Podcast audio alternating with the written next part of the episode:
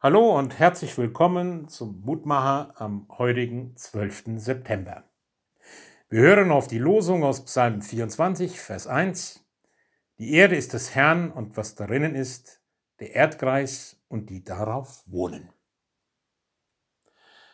Neulich waren wir in einer Eisdiele und haben miteinander ein gutes Eis gebechert. Und am Nachbartisch saß eine junge Familie, die vorher ein Tischgebet sprach. Und mir fiel gleich auf, wie alle drumherum irritiert blickten. Das Tischgebet, das war irgendwie peinlich. Bloß warum? Vielleicht passt unser Bibelvers von heute in diesen Zusammenhang. Die Erde ist des Herrn und was darin ist. Also die Erde mit all ihrem Zubehör gehört nicht uns. Sie gehört auch nicht unseren Kindern.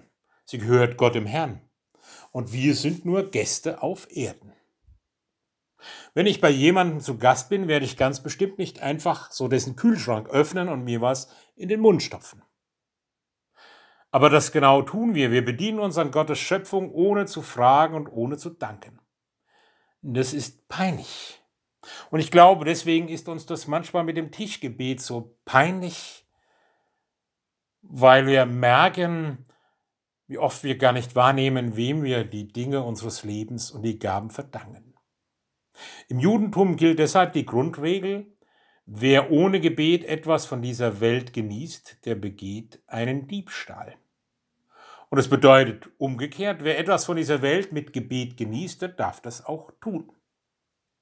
Der Apostel Paulus hat es einmal so formuliert, alles, was Gott geschaffen hat, ist gut, und nichts ist verwerflich, was mit Danksagung empfangen wird. Denn es wird geheiligt durch das Wort Gottes und Gebet. So einfach ist das mit dem Tischgebet. Es erinnert uns an die Dankbarkeit, an den Dank für die guten Gaben Gottes, an unsere Verantwortung, damit gut umzugehen für uns, für diese Welt und für alle Mitmenschen. So bitten wir dich, Gott, hilf uns, das immer wieder im Blick zu behalten, dass wir dir die Dinge verdanken, die wir so genießen.